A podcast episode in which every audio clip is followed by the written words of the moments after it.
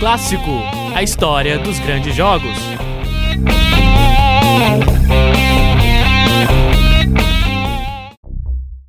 Oi, você que se liga no É Clássico de hoje. Eu sou o Nicolas Amos, acadêmico de jornalismo da Univale. Aqui, toda semana eu conto a história de um grande jogo do futebol brasileiro e mundial, relembrando escalações e narrações históricas.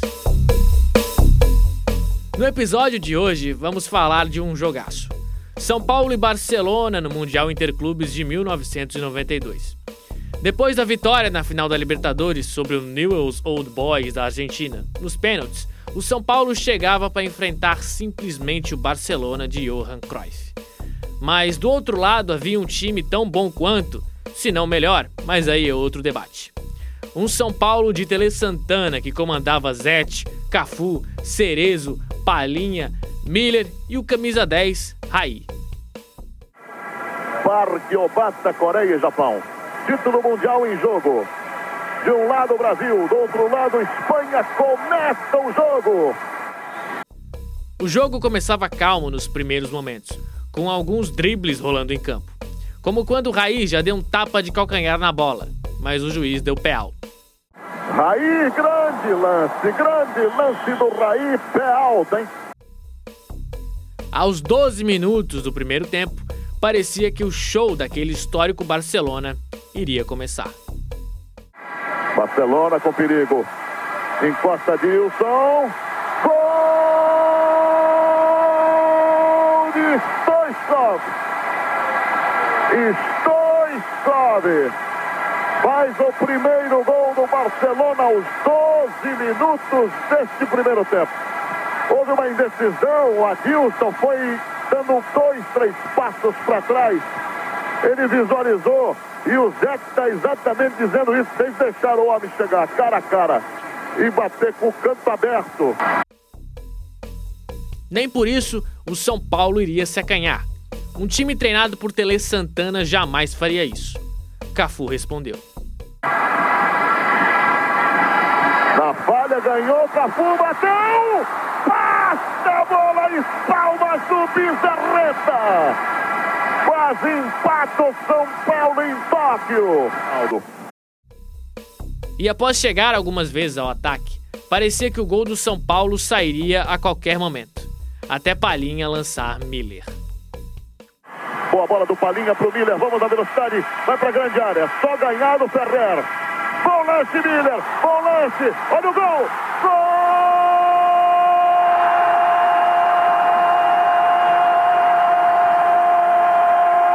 do Brasil! É do São Paulo! Raí! Empata o São Paulo em plena Tóquio! Aos 28 minutos do primeiro tempo do grande, espetacular lance de Miller! Raí!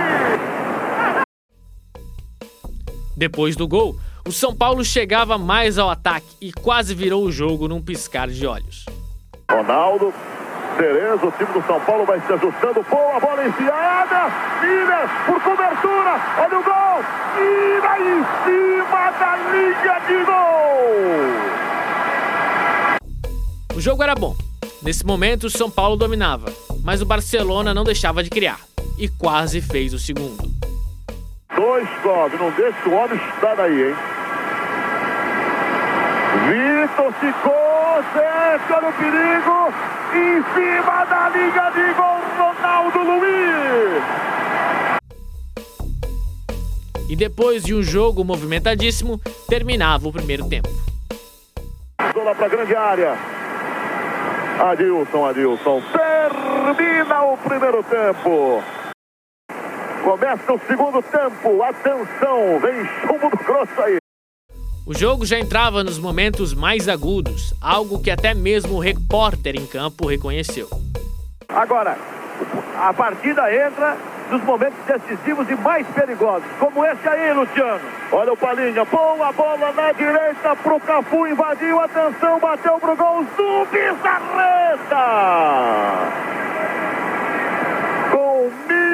bateu. Raí, grande bola.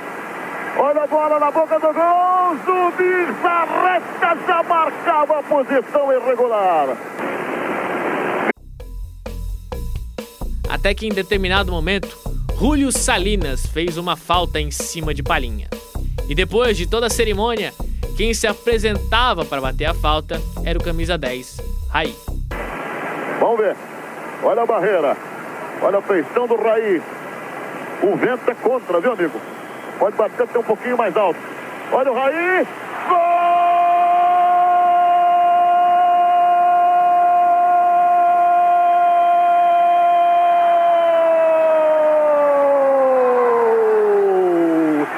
Dele! Dele, Raí! São Paulo! A um passo do título mundial Interclube! Eu dizia, 34 minutos, 34 minutos, é bom fazer o gol agora! Olha a categoria dele! O jogo em Tóquio. Depois do gol, o São Paulo quase fez o terceiro, mas não saiu. E chegando pela primeira vez no Mundial Interclubes, o São Paulo foi campeão em um jogaço. Hoje, o clube é tricampeão da Libertadores e tricampeão do mundo. Mas toda grande história tem um começo, e esse começo você escutou no É Clássico de hoje. As narrações utilizadas nesse episódio de É Clássico são de propriedade do grupo Bandeirantes e estão na voz de Luciano do Vale. É Clássico, a história dos grandes jogos. Apresentação: Nicolas Ramos. Supervisão: André Pinheiro. Vinhetas: Bruno Portes. Uma produção Oxigênio Central de Podcasts. Projeto de extensão do curso de jornalismo, Escola de Artes, Comunicação e Hospitalidade. Universidade do Vale do Itajaí, Univale.